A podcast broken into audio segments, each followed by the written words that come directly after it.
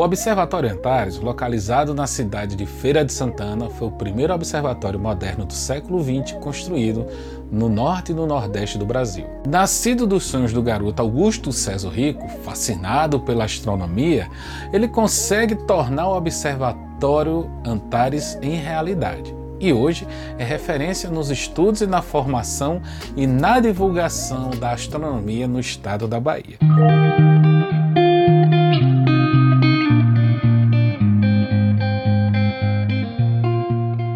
Professor César Rico, muito bem-vindo e conte-nos um pouco sobre essa história fascinante a respeito da construção do Observatório Antares.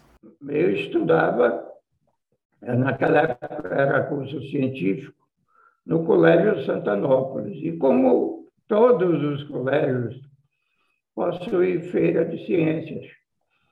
E nas feiras de ciências, eu fazia os cartazes e recortava as imagens das revistas que meu pai recebia, porque eu não tinha foto, é, dilacerava literalmente a revista e colava nas cartolinas dos planetas, do Sol, a Lua, e fazia lá um estande de astronomia.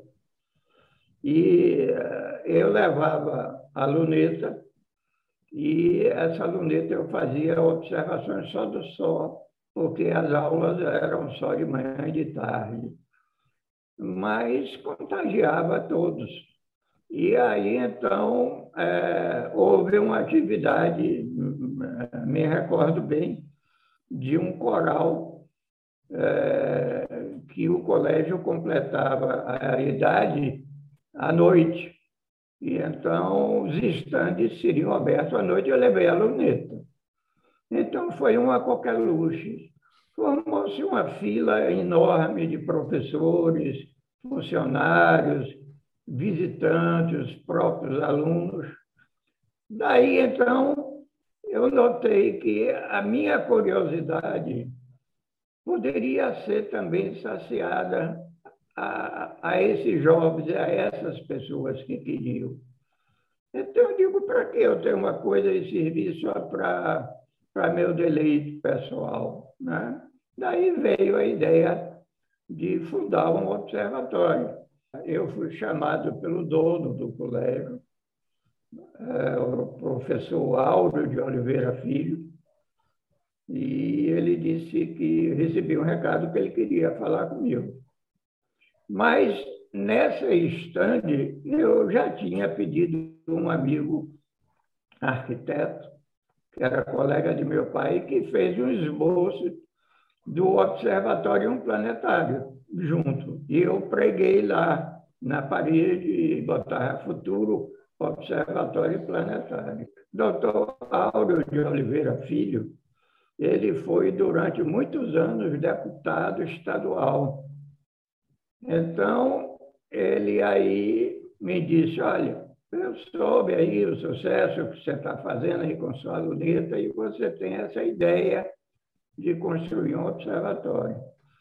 Eu, por ser deputado, né, e você aluno nosso, é, eu acho que eu posso contribuir. E eu vou contribuir da seguinte maneira: nenhuma dessas audiências que eu tiver com o governador, que na época era Antônio Carlos Magalhães, você prepare a planta, prepare tudo direitinho, bote o terno, gravata, e aí eu vou lhe levar, e quem sabe ele pode né, é, gostar da ideia e tentar lhe ajudar. E o governador ficou impressionado é, pela minha idade, pelo meu aspecto de idealizador, que os outros jovens naquela idade né, nunca iam lá. Ele sempre recebia jovens, mas era através de competições esportivas. Só um detalhe, mas, o senhor tinha que idade? Eu tinha praticamente 17 para 18 anos. Eu tenho Impressionante. Essa, essa foto, uh, inclusive, guardada. E ele disse: aqui o jovem que vem é para eu homenagear e receber, mas é tudo jogador de futebol ou atletas, né? Mas seu pedido é uma coisa inusitada. Bahia não tem, Salvador não tem, e eu acho que deve ser apoiado. Palavras de Antônio Carlos Magalhães. Né? É, mas é, não vai ser o governo do Estado que vai construir o observatório. Eu vou lhe ajudar, mas você vai ter que procurar em feira também ajudas. Né?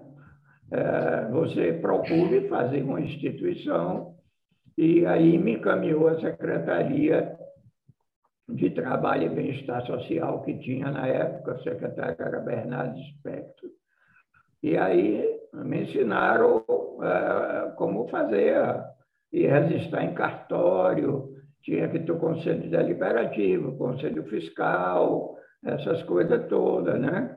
É um endereço fixo, né, que era na minha residência, né? E aí, então, depois disso tudo, pronto, eu fui a ele, disse que já estava pronto, e, e aí ele liberou a primeira verba, é, que a gente usou da seguinte maneira: todo recurso financeiro que entrasse era para pagar a mão de obra. E tudo que era de material, cimento, areia, bloco, tijolo, a gente tinha que pedir à comunidade.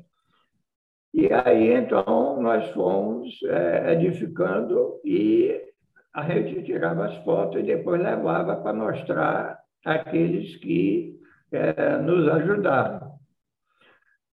É, depois, então, é, começamos a pedir as fundações ligadas a banco.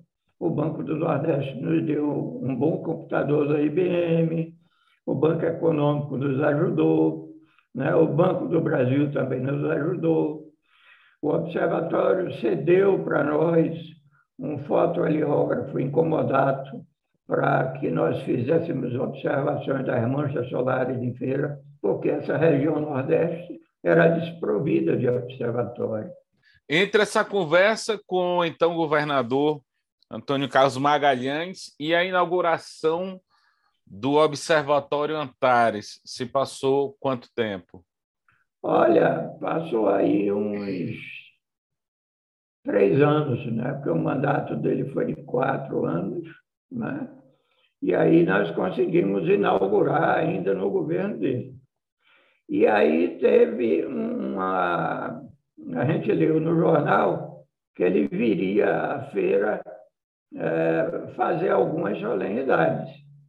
Aí eu voltei a, ao deputado Álvaro de Oliveira Filho e disse: olha, vamos convidá-lo para ele inaugurar, já que é, a ajuda dele foi fundamental para que a comunidade acreditasse que o poder público estava também é, nos ajudando, contribuindo. Né?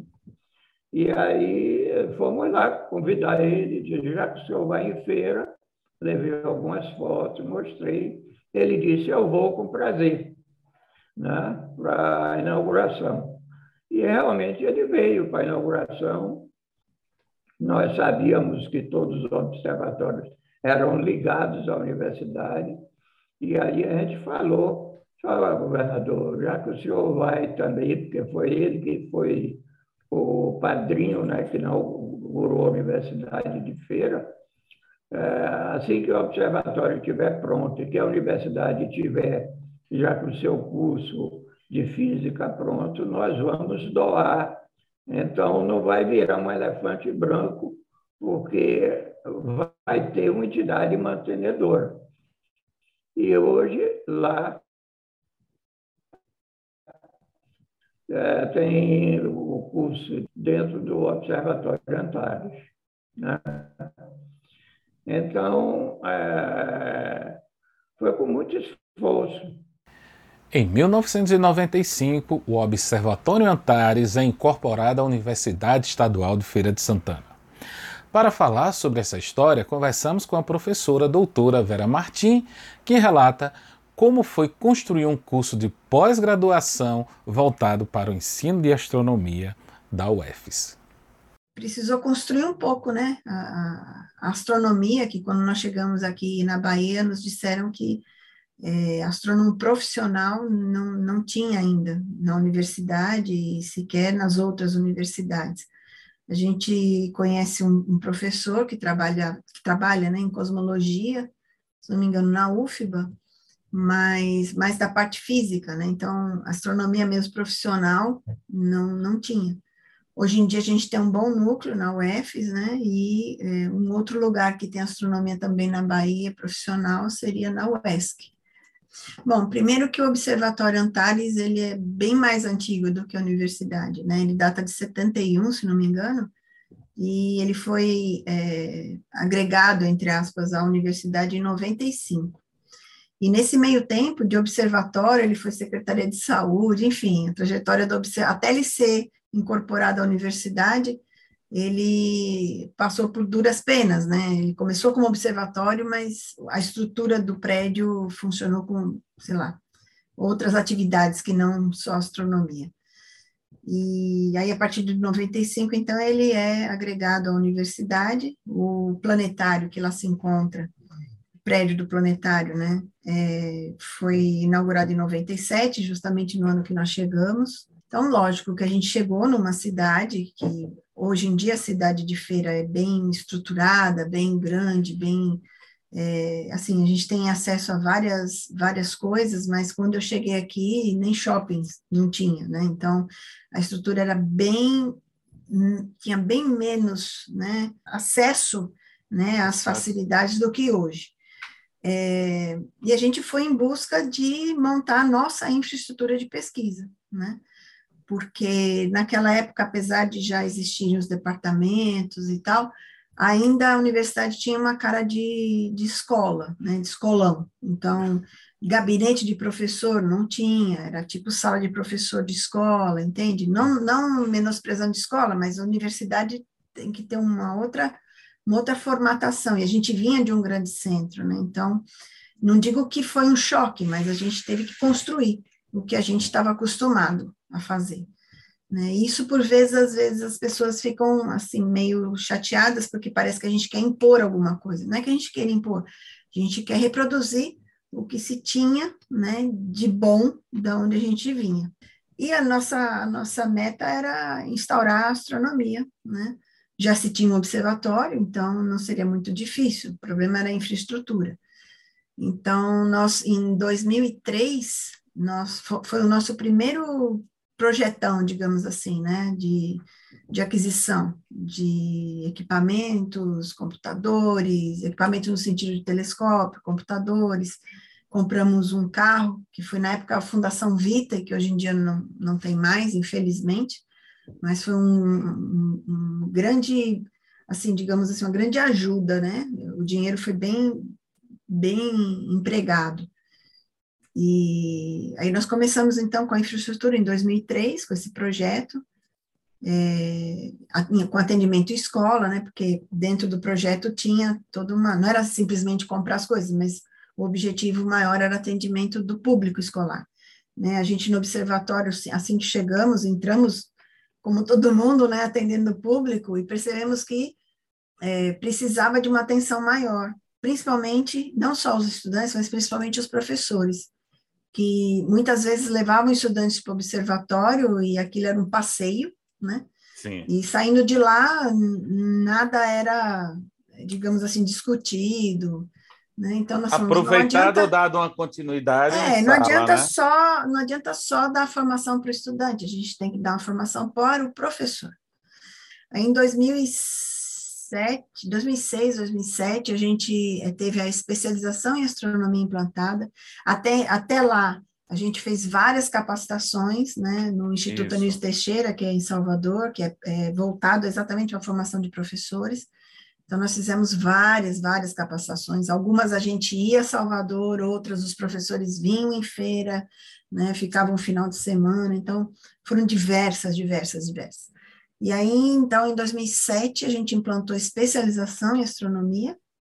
Ela teve duas turmas, em média 25, 26 estudantes em cada turma, né? E em 2013 nós implantamos o mestrado profissional. Então, tudo que a gente fez desde que nós chegamos foi voltado para a escola, quer seja para o estudante, quer seja para o professor. Apesar de eu ser bacharel, né? Uhum. Mas é, essa veia de, de, de, ensino me segue desde que, desde, desde que eu me conheço por gente, né? Eu gosto de ensinar. Em média, a gente teve 96 pessoas que passaram pelo, pelo mestrado, desses 96, 76 já são mestres. Levando em conta que nós temos 15 matriculados na oitava turma, então a, a evasão é bem baixa, né? A gente teve dois desligamentos apenas, nesse, nesses. Ano que vem faz 10 anos do mestrado, né? Então, é, em termos de, de, de é, formação, né, a gente está dando tentando dar o nosso recado. É um trabalho de formiga, né?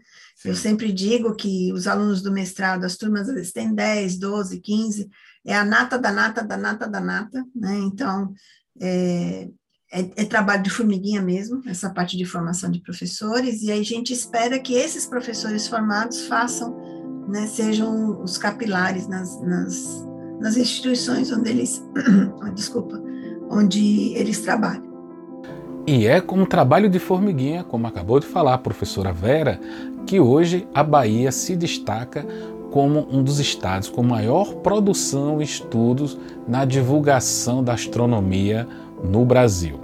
Através do seu curso do mestrado profissional em astronomia, MP Astro sendo o único em todo o Norte e Nordeste. E no próximo programa, a nova geração de astrônomos e astrônomas nascidos da Bahia e os desafios para além do ensino de astronomia.